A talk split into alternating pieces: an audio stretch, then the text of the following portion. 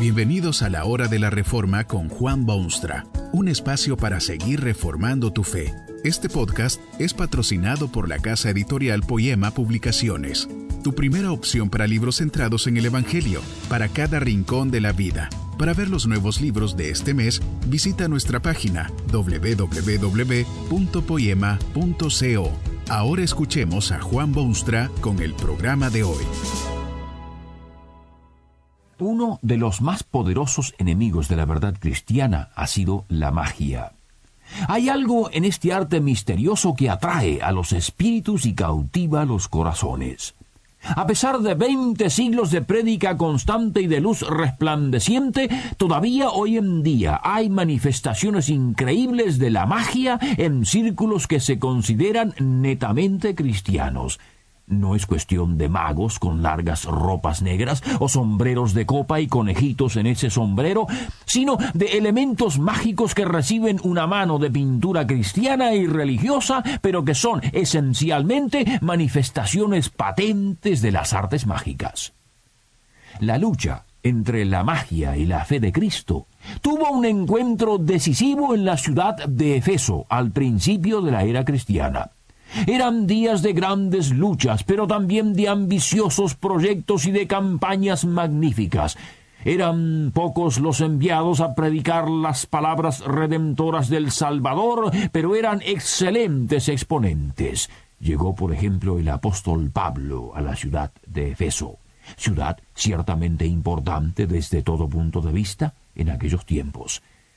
Predicó con denuedo el mensaje revolucionario del Hijo de Dios, como resultado de aquella prédica insistente, las personas empezaron a sentir las vibraciones de una nueva vida, los impulsos de una experiencia celestial. Pero, como ocurre invariablemente cuando se predica a Jesucristo, también en Efeso aquel mensaje comenzó a tener ramificaciones generales y efectos populares. Imagínese usted, por ejemplo, que en la ciudad de Efeso se practicaba una enorme cantidad de magia. Habían magos de todos los calibres, malísimos, seguro, pero baratos, y los buenos que eran ricos en demasía. Hasta habían en la ciudad muchos judíos ambulantes que se las daban de magos. Las multitudes ignorantes pero siempre temerosas acudían a estos maestros de la ilusión y discípulos del engaño. Había un señor judío que tenía siete hijos y todos los siete eran practicantes regulares de las artes mágicas. Quizá usted se pregunta por qué habría tanto interés en Efeso por la magia y los magos. Lo más probable es que todo esto se debía a la falsísima religión que se había establecido en aquella ciudad. Efeso era el centro indiscutible de una de las diosas más populares de aquel mundo. Era el centro de la diosa Diana, diosa de miles y millones en casi todo el mundo mediterráneo, pero especial posesión de los efesios.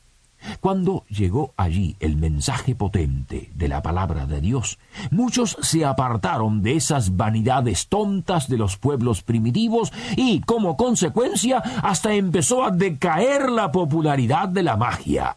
Los magos mismos quedaban atónitos al ver las maravillas que hacía el apóstol Pablo. Creían que ese nombre de Jesús era una nueva fórmula mágica para llevar a cabo milagros y curar enfermos y echar demonios. Tan impresionados habían quedado los magos que algunos de ellos tuvieron la osadía de empezar a usar el nombre de Jesús en sus fórmulas abracadábricas. En cierta oportunidad, quisieron echar un demonio en ese nombre santo, pero el demonio se les puso delante y les hizo pasar vergüenza y les preguntó quiénes eran que hacían semejante cosa, dando a entender que nada tenían que ver con el genuino Jesucristo. El endemoniado estaba tan enfurecido con ese abuso del nombre de Jesús que saltó encima de aquellos magos, luchó con ellos y estos tuvieron que huir de aquella casa desnudos y heridos. Este hecho fue de gran envergadura, porque el escritor bíblico hace notar algunos detalles de ello.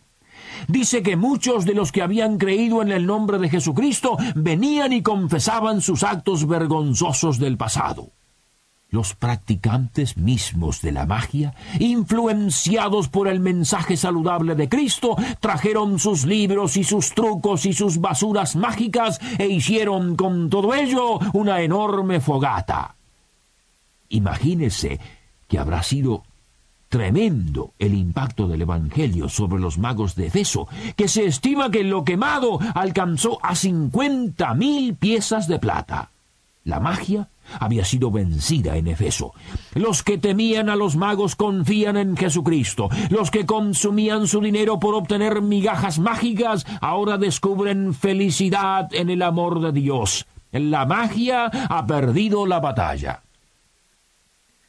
Pero ocurre algo inesperado en Efeso hay un ciudadano de la ciudad que ha acumulado enormes riquezas y que ha dado empleo a muchísimos artífices y que ha provisto de actividad comercial a toda la comunidad.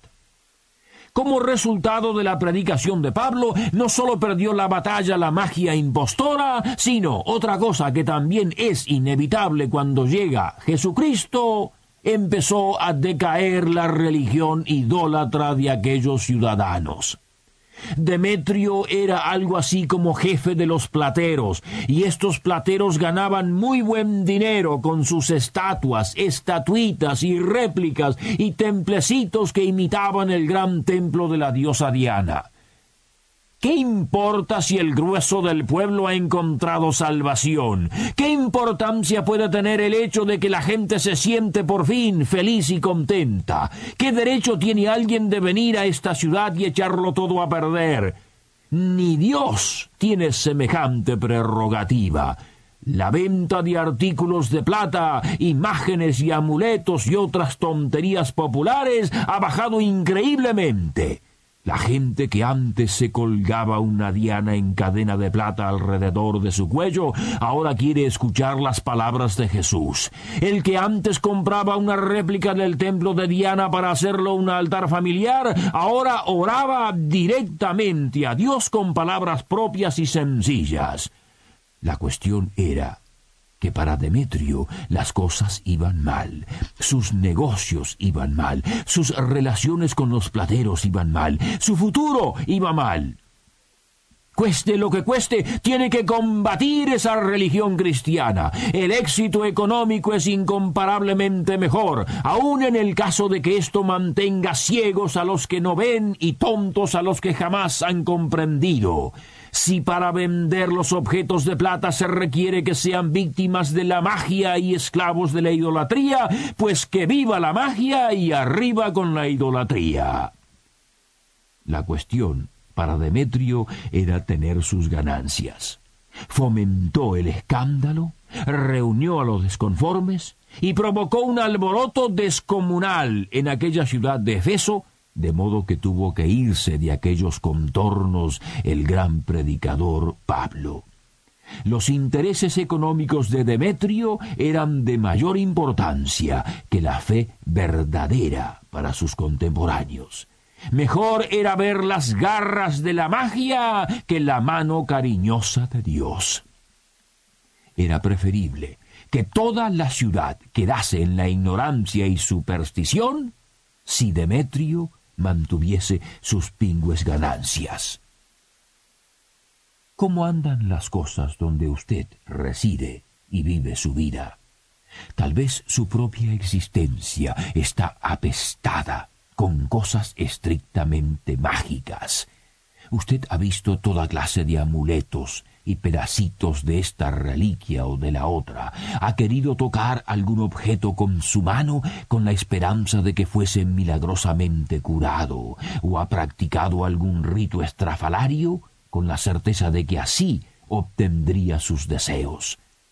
Usted sabe que todo esto es manifestación, vestigios de las artes mágicas que tan atrayentes le resultan al hombre de todos los tiempos. Si usted está involucrado en estas artes mágicas, sean de la forma que sean, debería abandonarlas completamente y examinar las realidades de Jesucristo. Es a Jesucristo que usted urgentemente necesita. Los trucos de la magia y las ilusiones y los engaños que enriquecen a los magos jamás pueden conducir a la salvación de su vida y la certeza de su eternidad. No confíe en estas expresiones mágicas, por más modernas o científicas que parezcan. Con Jesucristo entra usted en otra órbita, totalmente distinta, porque confesará sus pecados y su incapacidad personal, y aceptará a Jesucristo como su única esperanza y llegará a entender que todo lo relacionado con la magia debe ser echado en un gran fuego público. Cuando usted descubra a Jesucristo, sentirá la necesidad de abandonar esas nociones naturales pero equivocadas de religiones paganas. Dejará de lado a su Diana para acercarse a Dios. Abandonará los amuletos en quienes ha confiado en vano para entregarse totalmente a Jesucristo, quien jamás lo engañará. ¿Y qué le parece si es usted no ya como aquellas multitudes de los efesios que creían en la magia, sino como aquel materialista Demetrio, que prefiere amontonar dinero a ver que sus contemporáneos escuchasen la verdad. Ese materialismo ciego es casi peor que la magia. Que este mensaje nos ayude en el proceso de reforma continua según la palabra de Dios. Si quieres profundizar en la exposición bíblica, puedes buscar más recursos en www.poema.co. Allí encontrarás libros que te ayuden a entender la palabra de Dios y aplicarla a tu vida. Poema, el Evangelio para cada rincón de la vida. Nos vemos en el próximo episodio de La Hora de la Reforma con Juan Bonstra.